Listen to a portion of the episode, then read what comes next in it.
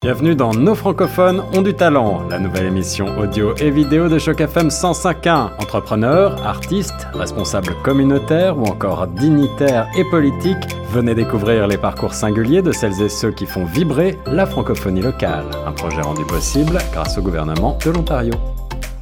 Bonjour à toutes, bonjour à tous et surtout bonjour à toi Gabriel Son et tout d'abord un grand merci d'avoir accepté notre invitation pour cette interview sur les ondes de chaque FM 105.1 une interview dans le cadre de notre projet Nos francophones ont du talent, un projet qui, je le rappelle, est rendu possible par le gouvernement de l'Ontario et qui met en avant toutes ces personnes qui font briller la communauté francophone de par leur talent et leur dévotion.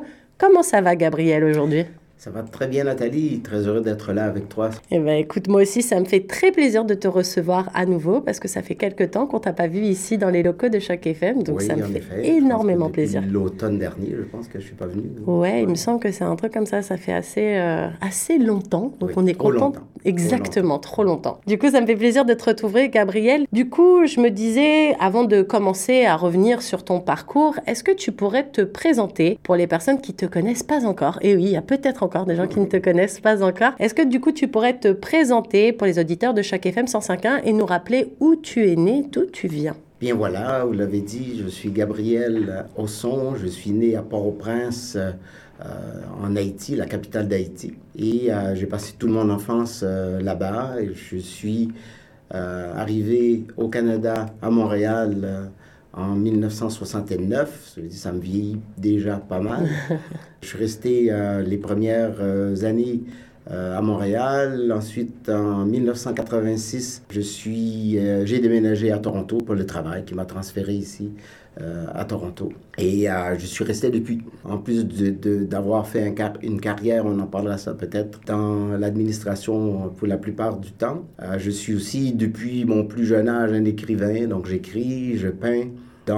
J'ai eu plusieurs carrières, si je peux dire ainsi, parce que c'est comme si j'avais plusieurs vies. Ouais, c'est ça, tu un véritable couteau suisse. Quelque part, c'est ça. Et donc, ça fait déjà maintenant presque cinq ans que je suis à la retraite ah, et je me consacre à plein temps à l'écriture et à la peinture quand euh, j'ai un petit peu de temps à travers ça. Alors bon, là tu nous as sorti toute ta vie, forcément moi j'ai mm. plein de questions, alors on va revenir en détail sur plein de choses. Tu disais que tu étais né à, Port-au-Prince, en Haïti. Est-ce que tu te rappelles d'un souvenir d'enfance? Alors quand je dis un souvenir, ça peut être plusieurs souvenirs, ça peut être plusieurs choses qui t'ont marqué quand tu étais plus jeune.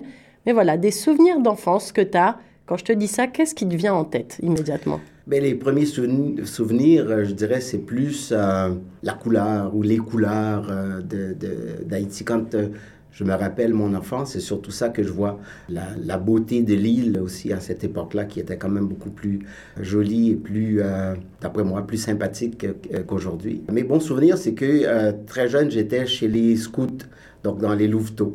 Euh, j'ai commencé, là, j'étais le, le, plus petit, autant en termes de grandeur qu'en termes d'âge. dans, dans la meute.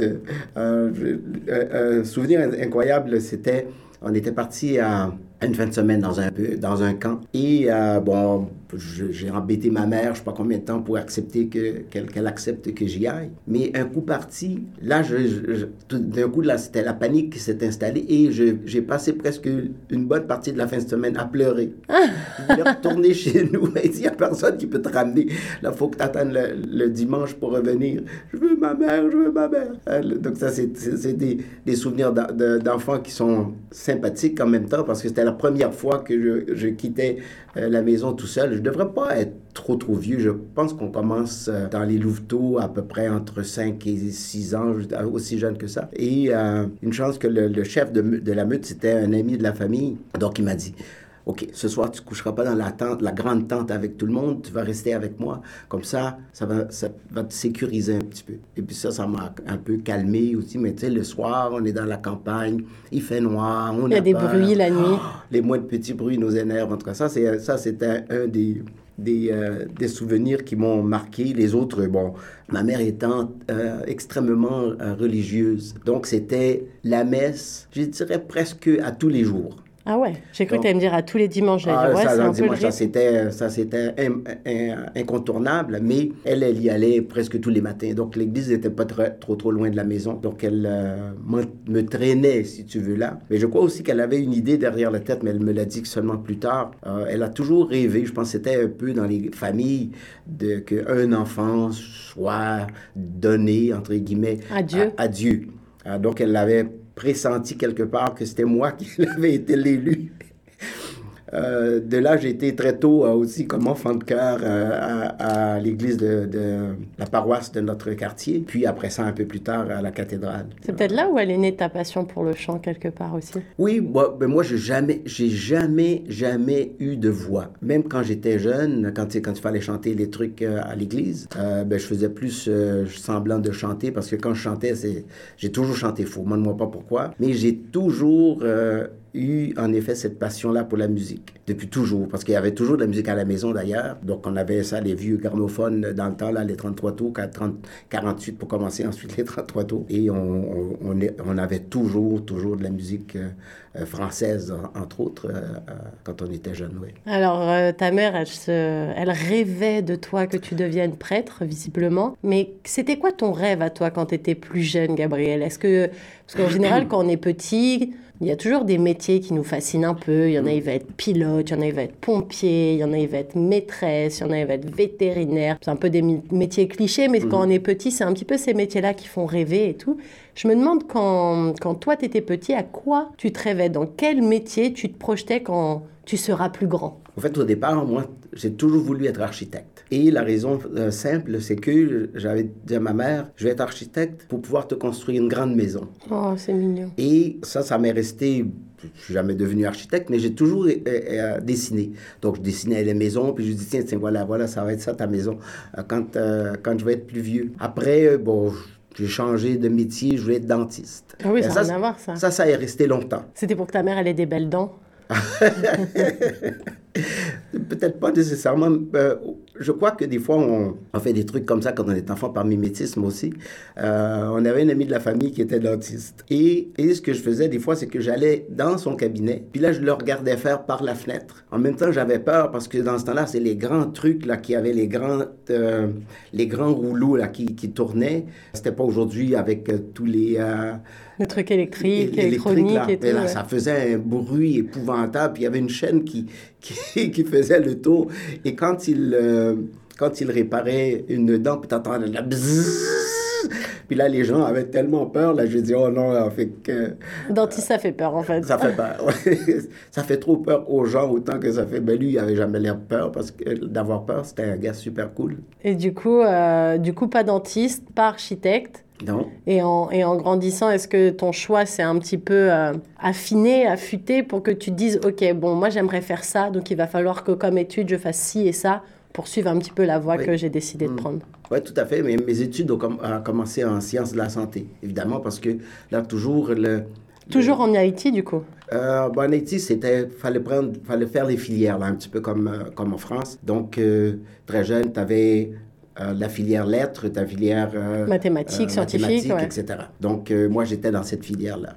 Alors, quand je suis, quand je suis arrivé à, à Montréal, évidemment, j'ai été dans, cette, dans ce domaine-là, euh, dans les sciences de la santé. T'avais quel âge quand t'es arrivé à Montréal, à peu près? Euh, j'ai- je suis arrivé dans l'année de mes 18 ans, en fait. J'avais 17 ans, en fait. Donc, tu avais Donc, euh, fini ton cursus scolaire de, de- d'enfant, de, Exactement, jeune, et puis tu rentrais vraiment dans le, dans le moment où tu allais choisir un peu ce qui allait être le reste de tes études et de ta vie, entre guillemets. Oui, Quoi. oui, oui. Donc, euh, quand je suis arrivé au cégep, donc c'est là-dedans que je me suis, diri- de me suis dirigé. Sauf que quand, euh, une chose que je ne savais pas non plus à ce moment-là, c'est que euh, ce sont des, des euh, études qui sont très cloisonnées et euh, aussi, ben, je ne dirais pas nécessairement super réglementées, mais assez. De telle sorte que quand je suis arrivé pour, à, l'université à, à Montréal, on était, je sais pas moi, peut-être... euh, 2000 applicants, puis ils en prennent euh, 90, je pense. à ce- Ouais, à ce très Donc sélectif. c'est très, très, très, très, très restreint. Puis imagine, euh, j'ai jamais été tellement gros et fort. euh, et euh, puis on- ils m'ont donné comme choix d'aller en éducation physique. Fait que dit, Vu la tête que tu as fait, ça te plaisait pas des Ben, maths. Parce que, parce que le, le- je pense qu'un orienteur dans ce temps-là m'avait fait comprendre que ben, tu peux commencer là-dedans, puis après ça, ben, quand tu fais une année, puis ensuite tu, tu changes. Il dit, OK, je vais essayer. La première semaine, c'est arrive, il me plonge dans la piscine avec des gars qui font à peu près 1m80. Moi, j'ai à peu près, euh, j'ai jamais été plus grand. Je suis là, là, 5 et 6, plus ou moins. Puis je pèse mouillé, peut-être euh, 100, 105 livres, je pense, à peu près. Là. Tout, tout, tout petit, tout mec comme ça. Ah, en tout cas, ça n'a ça, ça pas fait beaucoup. Euh, au, bout de la semaine, j'ai été voir l'orienteur, puis je lui ai dit, regarde, je suis bien désolé, mais c'est pas... Ça va pas, le faire. C'est pas ça, ma... même, même euh, en, plus, il fallait faire les poids. Il faut, faut, que tu fasses toutes les disciplines, évidemment, si tu... parce que dans, dans l'optique, c'est que tu deviens professeur de, de, sport. de sport après. Puis moi, dans ce c'était zéro sport. J'ai jamais été, à part le foot que j'ai joué tout jeune. Euh, mais le reste, là, volleyball, euh, basketball, les trucs de même, c'était, c'était pas pour moi, en tout cas. Donc, j'ai changé de carrière et euh, je me suis dirigé vers l'administration. mais alors, d'ailleurs, comment, comment ça s'est passé ton arrivée au Canada? Parce que, du coup, toi, tu vivais depuis toujours sur ta belle île d'Haïti.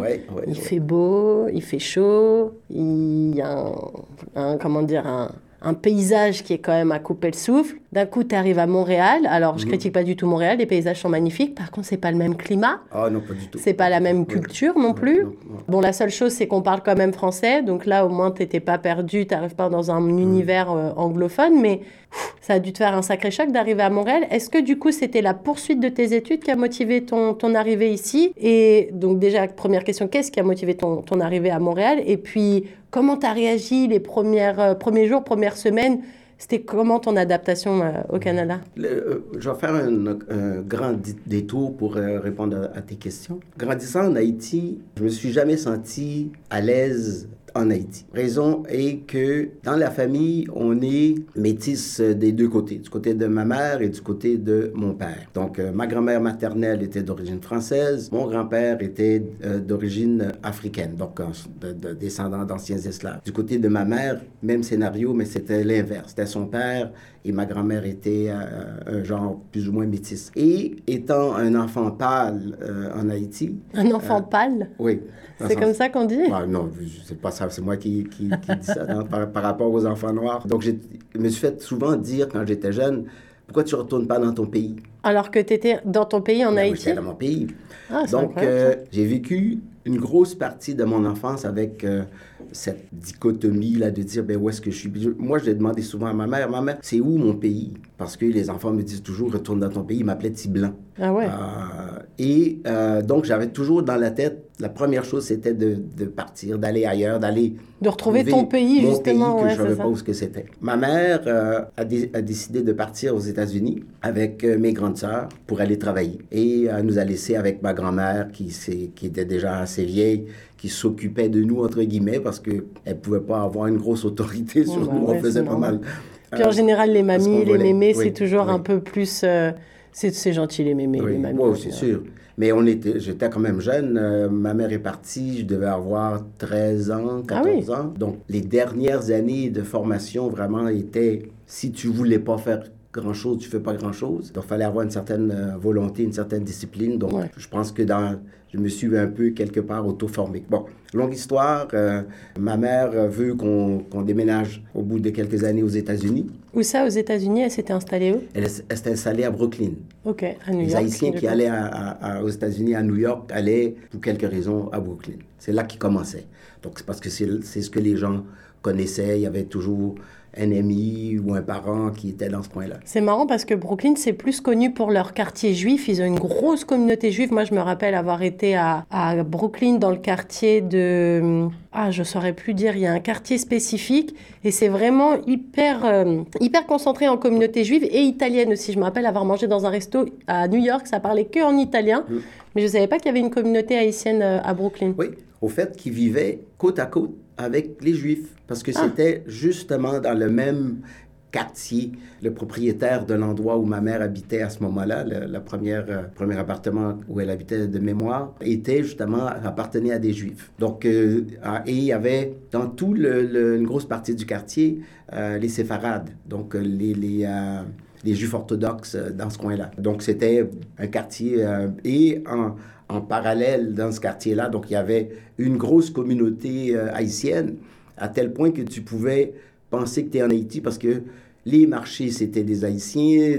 Donc, tout le monde parlait créole dans, la rue. C'est génial. Euh, et, tu pouvais vivre quasiment un peu comme euh, ça arrive souvent dans ces communautés-là, euh, sans jamais sortir de, de ton, de ton ghetto en réalité. En tout cas, longue histoire. Moi, je décide que je veux pas aller aux États-Unis. Je n'aimais pas les Américains beaucoup. Et un ami qui était au collège avec moi en Haïti me dit Pourquoi est-ce que tu viendrais pas étudier à Montréal? Lui était chez les Jésuites et euh, dit ben, je peux m'organiser pour que tu viennes que tu viennes là puis euh, que tu rejoignes sa communauté à lui exactement. Donc à 15 jours d'intervalle j'ai dit ça à ma mère. Elle dit qu'est-ce que tu vas aller faire là-bas? Tu connais personne etc puis là je lui dis maman je vais prendre ma chance je connais ce gars-là puis etc donc euh, je suis parti j'arrive à Montréal à fin septembre début octobre et pour mal faire, la première semaine, je suis arrivé, première tempête hivernale. De, neige? De neige. Au mois d'octobre, bah oui, ça se voit qu'à l'époque, les, les, températures et les saisons étaient un peu plus respectées parce que nous, on voit plus de neige ici avant au, moins novembre, décembre. Ouais, c'est ça, clairement. Alors, alors ça, ça fait, tu parles de choc. Euh, et. Euh, T'avais prévu de quoi euh, Des vêtements chauds dans ta valise? Zéro. Jamais même pensé que ça existait. T'avais déjà vu la neige? euh, jamais. C'est la première fois que je voyais la neige. Oh là là. Euh, donc, il a fallu que... Euh, que tu t'équipes déjà? Déjà, bah, bah, j'avais même pas les moyens de m'équiper. Je veux dire, j'arrive comme étudiant, tu penses bien que j'avais pas d'argent pour aller là. Donc, mon ami dit, bon, j'ai un truc que je mets pas, tu peux mettre, tu mets, tu mets ça. On trouvait un je me souviens, un chandail à col ourlé avec un, truc même pas d'hiver, c'était un peu entre deux saisons. Donc, les premiers jours, là, j'ai passé mon temps à grelotter. Je pas besoin de te le dire, j'avais pas de bottes d'hiver. Ça a pris un bon bout de temps avant que j'ai une paire de bottes. En tout cas, l'arrivée à, Montréal était un petit peu euh, rock and roll, si on peut dire ainsi. C'était pas évident pour un petit gars du soleil, oui. Et du coup, donc tu commences tes études, tu te dis bon, le sport, la piscine, les grands guerres d'un mètre 80, je vais les laisser de côté parce que ça ça va pas être pour moi. Là, tu te retrouves dans une filière plus administrative. Oui. Et là, tu te dis, OK, du coup, je vais sûrement faire carrière dans l'administratif. Mais est-ce que à ce moment-là, tu continuais ta passion pour euh, le dessin? Parce que tu disais que tu faisais des dessins quand tu étais avec euh, ta maman, quand tu étais plus petit. Tu devais peut-être déjà commencer peut-être à griffonner quelques mots sur des cahiers, quelque part. Est-ce que voilà, cette, euh, cette passion que tu avais déjà pour tout ce qui a trait à l'art, ça te suivait déjà, mmh. malgré le fait que tu commençais à prendre une voix Parce que bon sans critiquer personne, moi je suis personne, mais c'est vrai que c'est pas ultra funky l'administratif.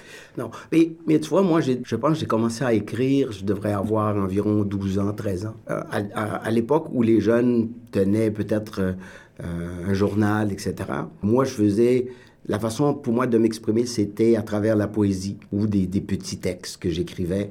Euh, c'est un peu comme ça, je, je, je m'épanchais, euh, je faisais ressortir mes états d'âme, adolescent, etc. C'est comme ça que tu, tu, parlais aux filles aussi, peut-être un peu? Euh, des, petits poèmes? Pas, pas, tout, pas, tout à fait. C'est arrivé une petite anecdote là-dessus par hasard, parce que justement, il y avait une l'ami d'un de, mes copains tenait le journal de son école. Puis euh, on lui a demandé de trouver quelqu'un à, faire une entrevue. Puis euh, comme moi, j'allais souvent chez eux, puis euh, elle me taquinait, Gabriel, il faut, faudrait que tu, que tu fasses l'entrevue pour mon journal de l'école. Mais je lui dis, que si tu veux, je raconte dans le journal de ton école? Il dit, j'ai pas grand, grand chose à dire. Mais lui a été bavardé pour lui dire que j'écrivais de, des poèmes. Ah, dit, on pourrait parler de tes poèmes. Donc, à force de persuasion, elle, euh, elle a pu obtenir un cahier de mes poèmes et donc elle a fait l'entrevue autour de ça. Donc ça a été ma première publication et entrevue. Donc euh, après ça, j'ai toujours continué d'écrire j'ai gardé mes cahiers. J'en ai encore de, de, de cette, de cette époque-là qui m'ont suivi. que tu as publié ou qui sont toujours dans les tiroirs? Euh, il y en a que j'ai extrait, que j'ai publié, mais la majorité n'ont jamais été publiés. Ce sont des trucs d'enfants. des fois, je les trouve un peu cute, intéressants, mais euh, je laisserai ça quand je mourrai. Ton héritage. Exact.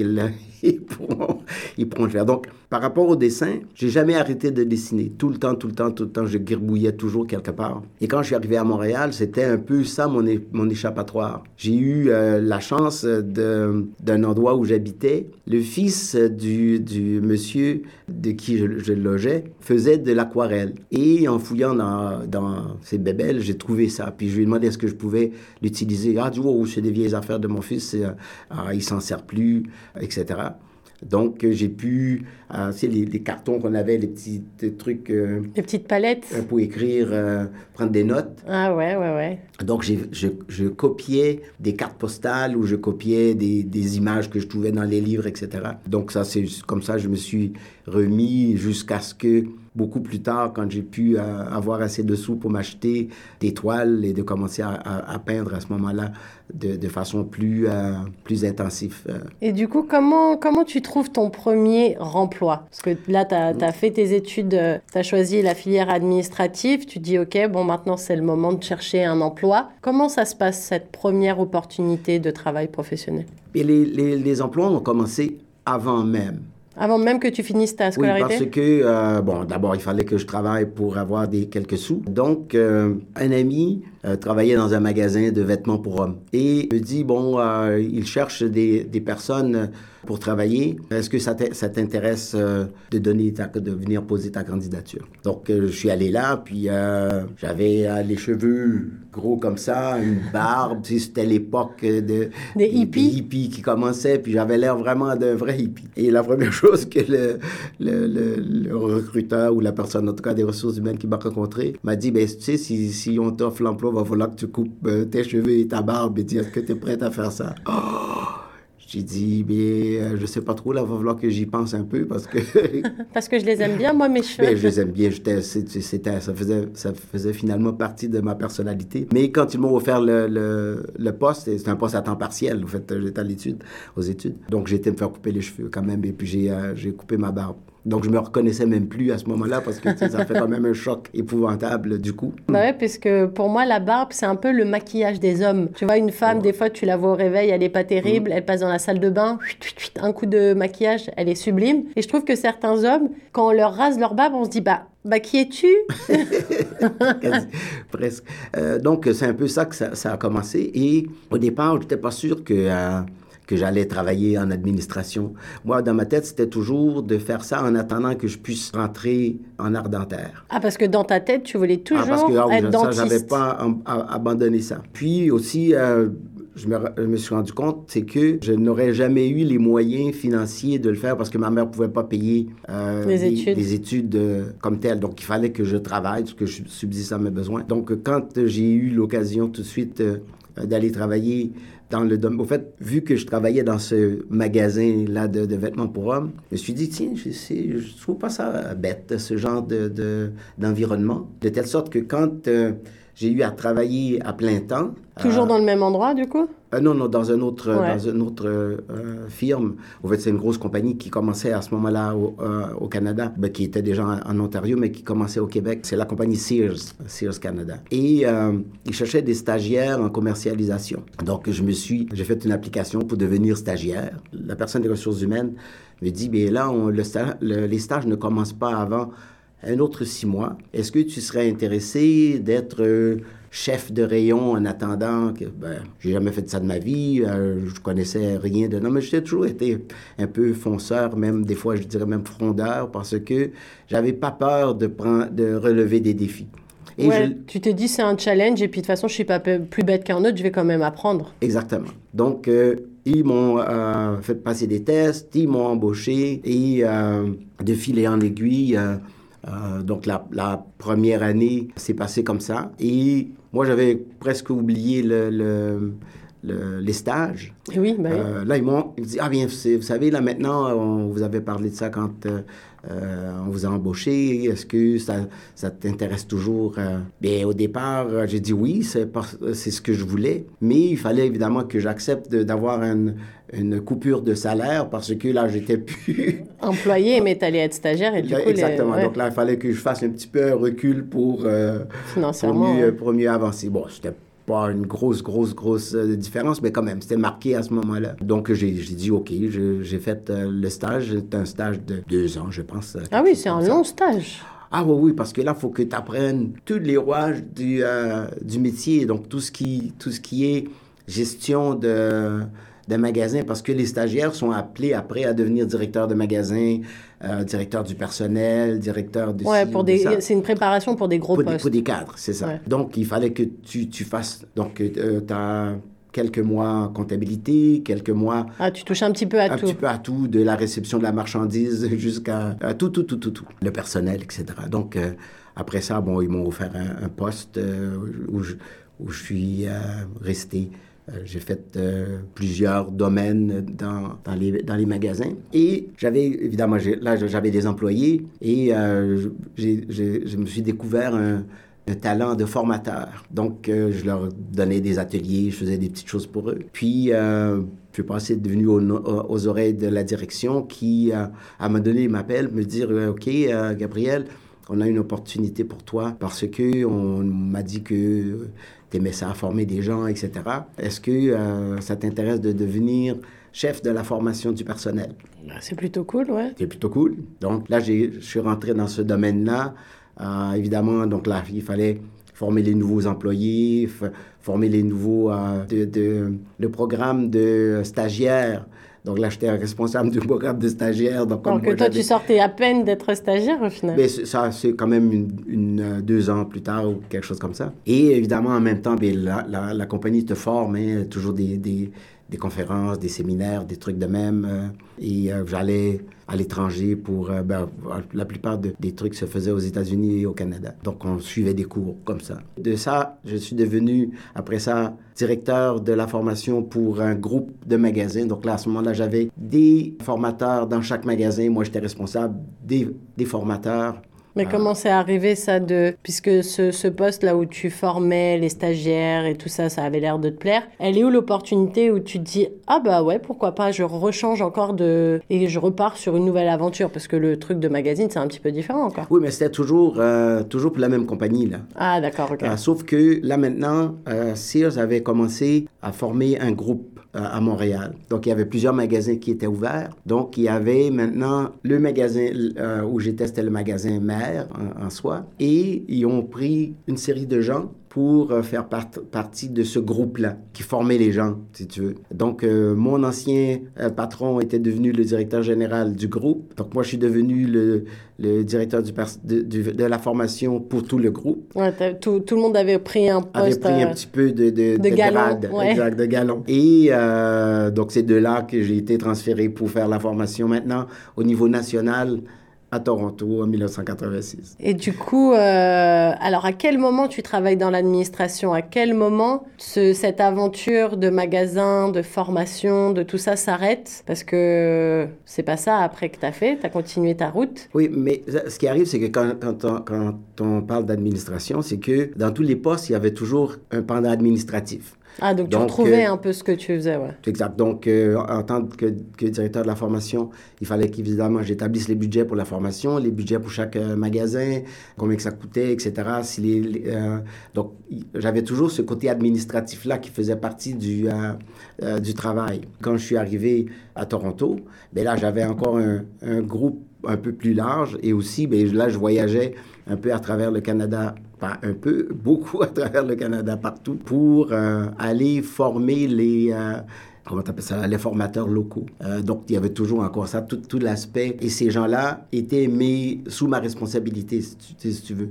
Donc là, à ce moment-là, j'avais un budget. On avait des groupes dans l'Ouest. Il y en avait trois de mémoire. Il y en avait deux dans l'Est, plus les groupes qui étaient au Québec. Donc, euh, tous ces groupes-là, finalement, c'est quelque part, toute l'administration euh, relevait de moi. Donc, il fallait quand même chaque année que je présente un budget, qu'est-ce qu'on qu'est-ce qu'on va faire, quelles sont les, la formation qu'on va donner, combien ça va coûter, combien il y a de personnel dans chaque place, etc., etc.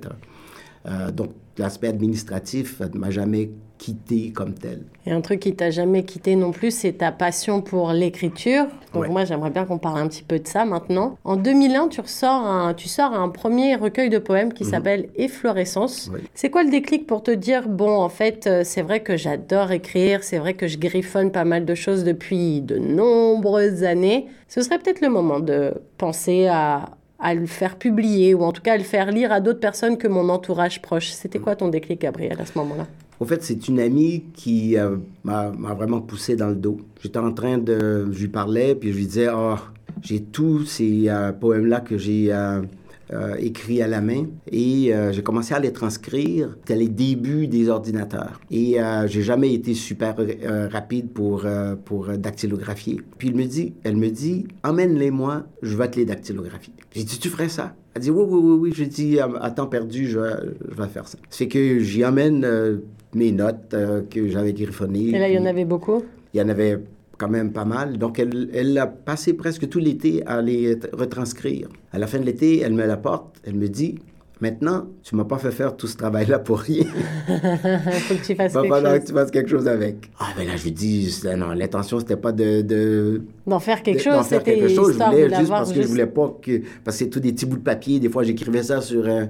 Un bout de truc, quoi, un bout de Oui, j'allais, j'allais manger au restaurant, je griffonnais sur une... serviette? Une, serviette, euh, tu sais, toute, toute sorte de... N'importe quel petit papier que je trouvais, j'écrivais dessus. Euh, en tout cas, ça fait que... Elle me dit, si tu l'envoies pas, moi, je vais l'envoyer quelque part. Mais là, je dis, OK, OK, OK, OK, je vais le faire. Donc, c'est comme ça que le, premier recueil est, euh, est, sorti. Et comment tu as choisi? Parce que dans un recueil de poèmes, il n'y en a pas 50 000, il y a, il y a une sélection. Est-ce que tu as mis tout ce qu'elle avait retranscrit ou tu as fait une sélection et sur quoi étaient bah, fondés tes choix pour euh, ceux que tu as sélectionnés? Bien, c'était beaucoup sur le ressenti, je pense, qu'autre chose. Euh, euh, il y avait des poèmes qui me parlaient. J'ai toujours aimé les sons des mots. Donc, euh, je choisissais ceux qui me semblaient plus, qui avaient une belle sonorité ou qui parlaient de choses. J'évitais ceux qui étaient trop, trop personnels parce que je dis, bon, là, ça, ces personnes veulent nécessairement savoir ça. Donc, je choisissais des thèmes plutôt universels. L'amour, la mort, la tristesse, c'est des, des, trucs de même, là, qui, la nature, parce que j'ai toujours aimé la nature. Donc, c'est un petit peu, on ne peut pas dire un ramassis, mais c'est un petit peu un, un mélange de tout ça. Un regroupement de, tout, euh, de tous ces thèmes-là dans le premier recueil. Justement, un mhm. deuxième, un deuxième recueil après, en 2009, donc huit ans plus tard quand même, Envolé, que tu réédites en 2017, justement. Deux fois même, je pense, oui. Ah, ok, même deux fois du coup. Et mhm. euh, en quoi ce recueil numéro 2 est différent du premier? Est-ce que du coup tu t'es dit, bon, bah, ça y est, je suis lancé, maintenant allons-y? Ou oh. tu t'es dit, bon, en fait, il m'en reste encore pas mal et j'aimerais bien remettre un petit peu ça euh, à la page huit ans après. J'aimerais mhm. remettre un peu des recueils sur la table. Il faut, faut, comprendre aussi que j'arrive, bah, je, pense à tous les écrivains qui débutent. Le premier recueil, c'était bien. Là, c'est un coup que tu as fait le tour de ta famille, de tes amis, les gens qui travaillent avec toi, qui en achètent un par, par pitié ou plus qu'autre chose. Parce que je me considérerais pas comme un écrivain ou comme un poète, même si euh, euh, j'étais souvent invité des fois dans, dans des petits trucs pour aller dire un poème. Bon, mais c'est resté là. Mais ce qui était important pour moi à cette époque-là, c'était plus ma carrière, euh, commencer à avoir des enfants. Et donc, l'écriture, c'était quelque chose qui était vraiment complètement en dehors de... Plus une passion, quoi. Euh, exact, de, mon, mon, vécu, euh, de mon quotidien. Donc, euh, ça m'a pris toutes ces années-là à, accumuler des poèmes ici et là avant de décider. Au fait, ce deuxième recueil, c'est un recueil que j'ai euh, auto-publié. C'était une auto-publication à ce moment-là. Et à mon grand étonnement, ça a fonctionné super bien. Au-delà de la famille et des amis ah, qui Au-delà de la famille et des amis, là maintenant, c'était des, euh, des, étrangers, des gens que je connaissais pas du tout qui avaient acheté le livre et qui euh, me disaient oh, on est bien content de qu'est-ce que vous faites, etc. Bon, là, je commençais à me sentir un petit peu plus... comme un auteur. Comme un auteur, comme tel. Et euh, j'ai commencé aussi à fréquenter des cercles d'écrivains. Il y avait une association euh, d'auteurs à Toronto dont j'ai fait partie. Puis plus tard, j'ai appris qu'il y avait d'autres, euh, entrées.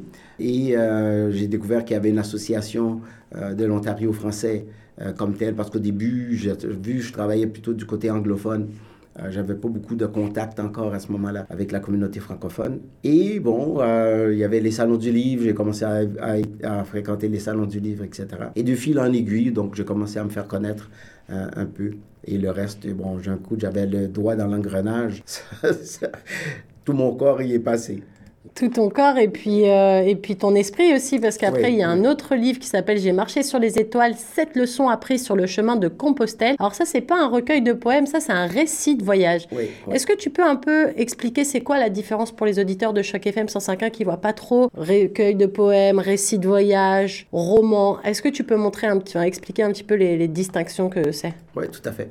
Mais les, les poèmes, euh, ben, les gens, tout le monde est un peu au courant des différents. Il y a différents types de poèmes, soit des poèmes euh, en rime, soit des poèmes. Moi, j'ai toujours écrit plutôt en vers libre. J'ai essayé à un moment donné de copier un peu les styles des euh, grands auteurs français euh, et, et d'avoir euh, des rimes avec des bien calculés, un peu des alexandrins, etc. Comme des rythmes et tout, ouais. Exact. Mais je me suis rendu compte que c'était trop ardu, puis je trouvais ça, c'était trop académique, ça m'enlevait un peu de mon, ma spontanéité. Ça, j'ai laissé ça, ça de côté.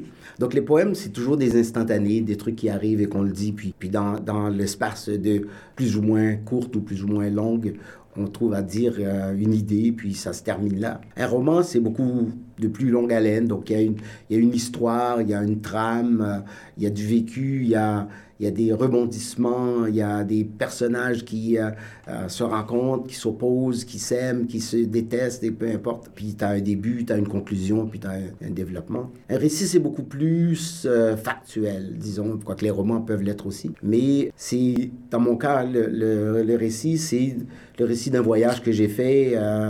Euh, sur le chemin de Compostelle au début des, de- des années 2000. Et encore là, c'était vraiment euh, un hasard très personnel comme, euh, comme démarche. J'étais malade en convalescence et je regardais la, la télé, puis j'ai vu qu'il y avait un documentaire qui parlait de cet endroit-là mythique, Saint-Jacques de Compostelle. Saint-Jacques de Compostelle au nord de l'Espagne, etc. Alors j'ai dit, waouh, c'est intéressant ça. J'ai dit, quand je vais guérir, je vais aller faire le, le chemin de Compostelle. Je savais pas qu'est-ce que c'était. J'étais à la bibliothèque, euh, j'ai emprunté tous les livres que je pouvais trouver sur le Compostelle.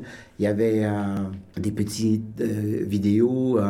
L'Internet commençait à être très populaire déjà, puis il y avait beaucoup de, de- d'explications sur le chemin, qu'est-ce que les gens avaient fait, pourquoi, qu'est-ce qui les amenait sur le chemin. Évidemment, le- euh, mon épouse d'alors me disait, ben, pourquoi est-ce que tu vas faire euh, un pèlerinage euh, t'es pas, pas religieux, tu vas plus à l'église, etc. Mais j'allais pas faire le- la route dans ce but-là. C'était beaucoup plus dans un but de dépassement. Et puis dans un truc euh, spirituel envers toi-même aussi, pas forcément envers Dieu. Exact. Mais, mais aussi, c'était plus... euh, je voulais me dire que j'étais capable de le faire physiquement. Surtout, je venais de relever d'une euh, maladie. euh, au fait, pour ne pas le dire, j'avais un cancer de la glande thyroïde. Et quand on dit cancer, même si ce n'est pas un cancer qui tue dans la majorité des cas, Ça fait Ah, peur. ça fait toujours peur. Et quand j'ai appris au, au bout de quelques mois que j'avais pas de, j'avais plus de cancer, évidemment euh, après après avoir fait les, les traitements d'usage, puis moi je dis, je suis en vie, je suis guéri et je vais faire ce ce, Ce voyage, ouais. pour moi. Et je suis parti tout seul avec mon sac à dos.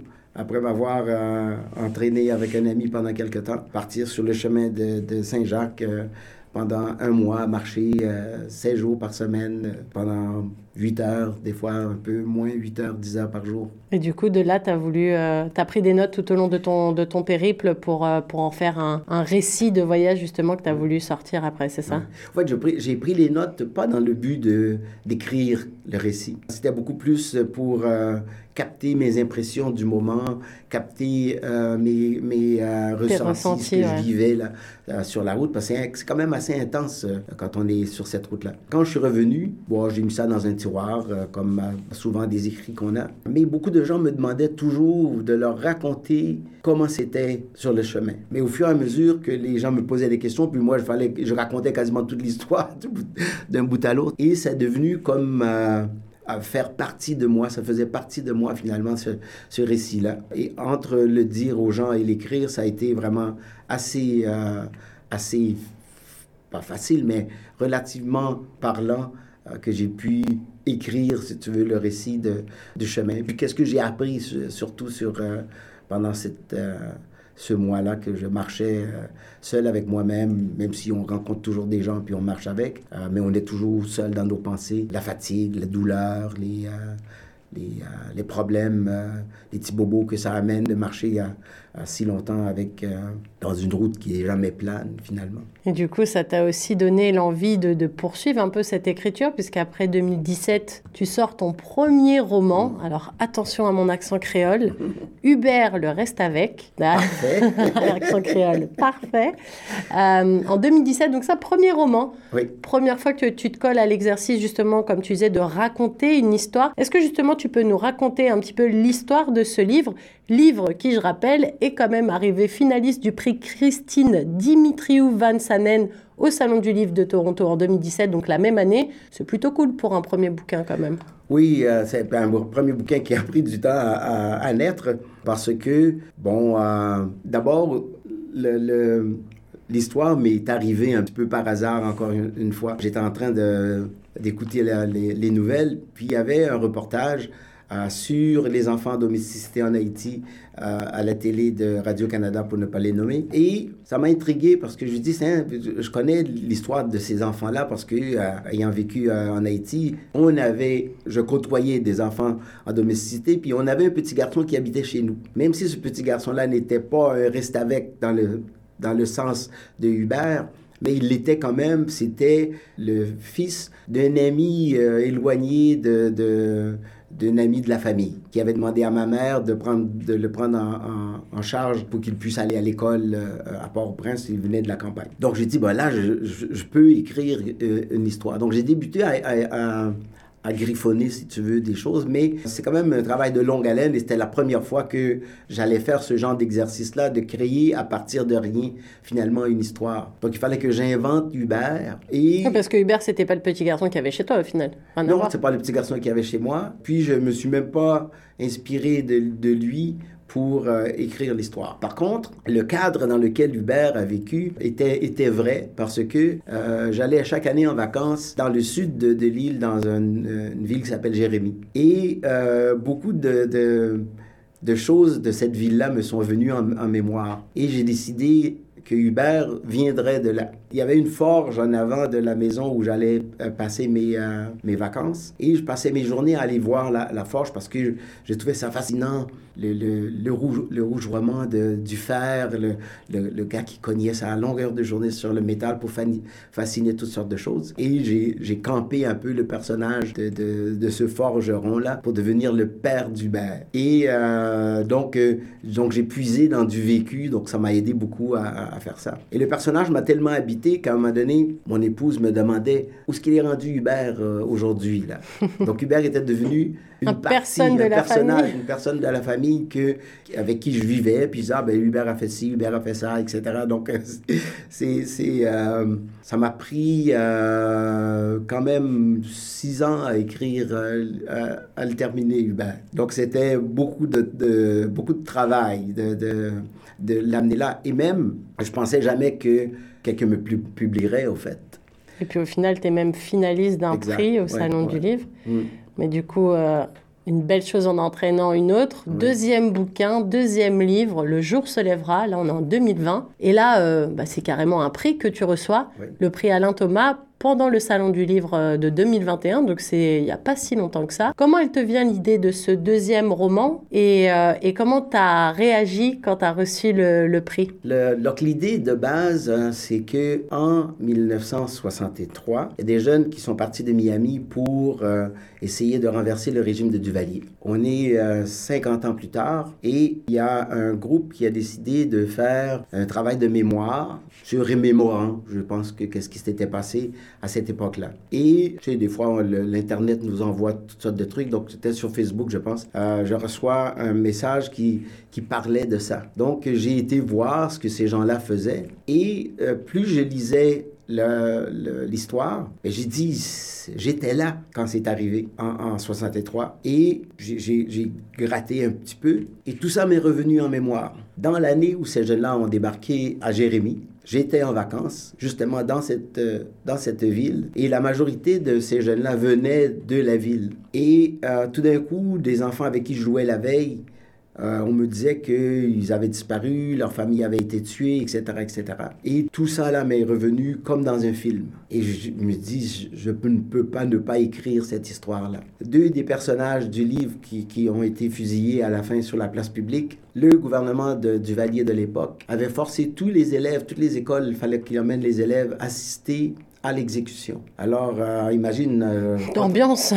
pas très vieux non plus, euh, l'ambiance et tous les enfants qui sont là. Par chance, on était assez loin pour pas voir le, le, le, comment l'assassinat comme tel, là, vraiment l'exécution de ces deux-là. Mais quand même, c'était retransmis par des haut-parleurs géants partout, là, donc on, qui décrivaient, tu sais, un peu comme un match de foot euh, presque, euh, qu'est-ce qui se passait. Donc au moins, on n'a pas vu euh, l'exécution, mais on a assisté de façon auditive à tout ce qui s'est passé. Sympa. Ouais. Mm. Et du coup, comment tu as réagi quand tu as eu le prix? Parce qu'au moins, tu étais.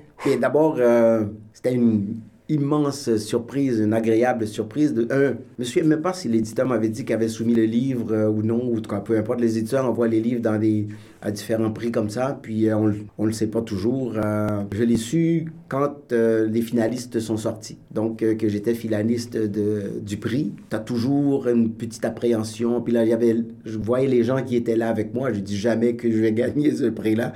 C'est des gens qui avaient publié plusieurs livres avant moi et tout ça. Moi, c'était mon deuxième roman comme tel. Euh, et c'était vraiment une, euh, une heureuse surprise. Ça m'a vraiment euh, comme donné beaucoup de confiance aussi par après pour dire, mais là, je ne suis plus juste un écrivaillon, je suis rendu vraiment un vrai auteur. Et du coup, est-ce que c'est ça aussi qui t'a donné envie de continuer?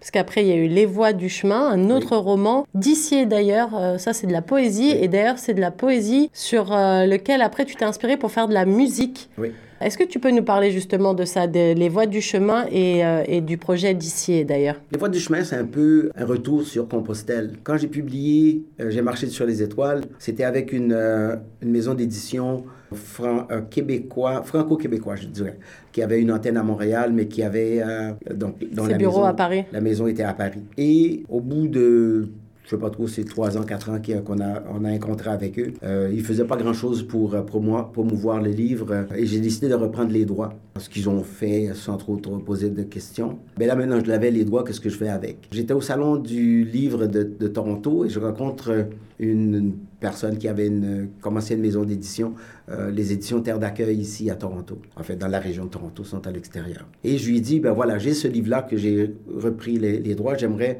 maintenant le refaire euh, euh, rééditer. Puis elle me dit, ben envoie-le-moi. Bon, je lui envoie, etc. Elle me dit, tiens, le livre est intéressant, j'aimerais ça le, le publier, mais pas dans ce format-là. Il faudrait que tu le réécrives. OK, euh, je voyais pas trop trop comment le comment tourner le truc, ouais. Donc elle m'a donné quelques pistes. Elle dit il faudrait que ça le, livre tu fais une description de, de qu'est-ce que tu as vécu sur le chemin, mais Gabriel n'est pas dedans. Donc il dit j'aimerais que tu le personnalises davantage puis que tu mets un peu plus de toi. Euh, du Gabriel d'avant Compostelle euh, et le Gabriel d'après Compostelle. Qu'est-ce qui est arrivé quand tu es revenu? Euh, qu'est-ce que tu as changé de ta vie? Est-ce que c'était pareil, etc. Donc, je m'y suis mis et euh, puis elle, elle me forçait tout le temps. Quand j'ai envoyé, ouais. j'ai envoyé une, euh, une, partie, elle dit oh non non ça c'est pas assez, il faudrait que tu faudrait que tu dises plus, etc. Donc euh, tu sais, on a toujours une certaine pudeur à, à dévoiler certaines choses qui sont vraiment tout à fait très personnelles. Et encouragé par Sylvie et encouragé par euh, Suzanne, qui est l'éditrice, ben, je lui dis, garde, j'ai mis lance, puis un peu advienne que pourra. Puis je dis, ben voilà, si, je dis, si les gens sont heureux de ce qu'ils entendent, tant mieux. S'ils sont pas contents, tant pis. Finalement, c'est ma vie, c'est mes affaires, c'est... Euh, euh, et je trouvais que ça faisait trop longtemps aussi que je me cachais derrière un, un écran, si tu veux, un personnage, et je me dévoilais jamais. le, euh, les gens me disent toujours, oh non, toi, tu peux aller en avant, parler avec euh, n'importe quel public. Je donnais des conférences devant des 2000 personnes sans broncher, mais jamais je parlais de moi. Ouais. Je parlais toujours d'un sujet qui, euh, que je connaissais. Qui était plus simple à, aborder que ta propre personne, ouais.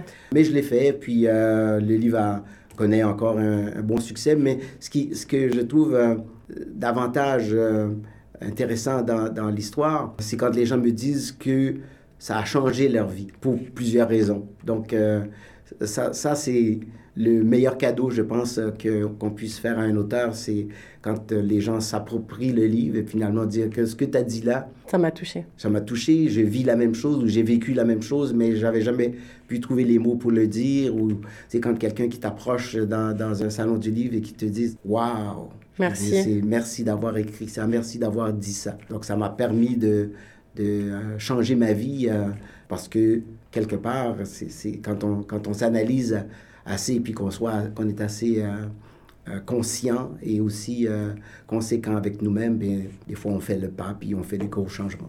Alors, j'adorerais pouvoir parler encore un peu plus et, mm. et étendre cette heure oh. pour qu'elle se termine jamais, mais on arrive déjà à la fin de cette interview. Ouais. Du coup, avant de te quitter, Gabriel, est-ce que tu peux nous parler sur quoi tu travailles en ce moment et à quoi va ressembler ton année 2023 Bon, j'ai deux, trois piges, je pense qu'il y a une certaine Suzanne et un certain Toussaint quelque part. oui. Euh, ben, deux choses. J'ai un, autre roman que j'ai terminé, ça fait déjà au-dessus d'un an, euh, que j'ai commencé à, corriger.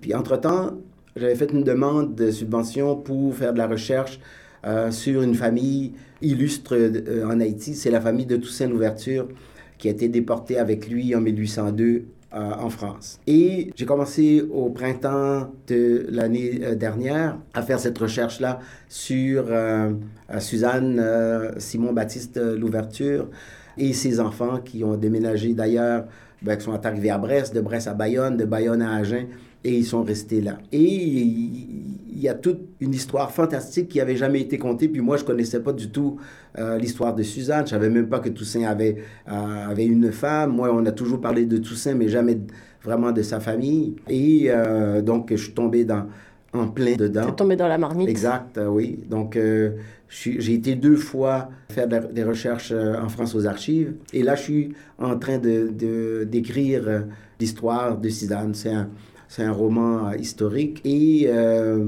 je dis que Suzanne est devenue ma maîtresse parce que je vis avec elle tous les jours, je vis avec elle, je dors avec elle, je me réveille avec elle. Euh, donc elle occupe toutes mes pensées. Et j'ai jusque à ce printemps, au mois de fin mai, début juin, pour remettre le manuscrit. et là, je suis à l'étape où j'ai déjà fait pas mal un premier, deuxième jet. Là, je suis en train de, de corriger les, les, les chapitres et d'essayer de, resserrer un peu, resserrer un peu, euh, un peu l'histoire. Donc c'est ça ton grand projet pour cette année C'est ça mon grand projet. Puis à travers ce projet-là, euh, j'ai voulu honorer la mémoire de, euh, de, Suzanne et sa famille avec une association en France.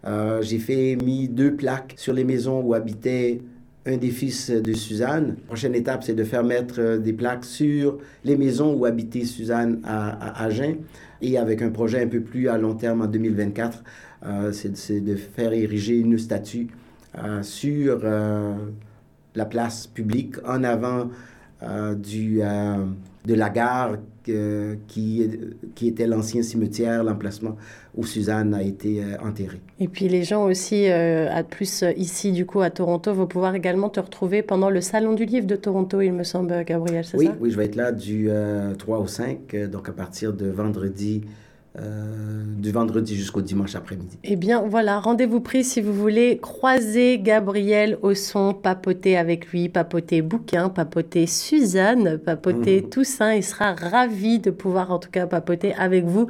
Moi, en tout cas, j'ai été ravie de papoter avec toi aujourd'hui, Gabriel. C'était cool de pouvoir revenir sur ton parcours, mm. tout en douceur. Euh, ça m'a, ouais, on a appris plein de choses sur toi et puis un petit peu plus aussi sur cette famille que, qui est chère à ton cœur, cette famille euh, de Suzanne et de Toussaint. Donc voilà, si vous voulez euh, en apprendre plus, je vous invite à, à suivre un petit peu Gabriel sur ses réseaux parce que je sais que tu que tu postes aussi pas mal. ouais, tu es assez actif sur les réseaux. En tout cas, un grand merci pour ce bel entretien. C'était un véritable plaisir de t'avoir avec nous. C'était Nathalie Salmeron dans Nos francophones ont du talent, un projet qui, je le rappelle, est rendu possible par le gouvernement de l'Ontario. Encore un grand merci, Gabriel. À très bientôt. Merci beaucoup, euh, Nathalie. C'est toujours un plaisir de te parler. La prochaine fois, on parlera de peinture davantage. Allez, promis.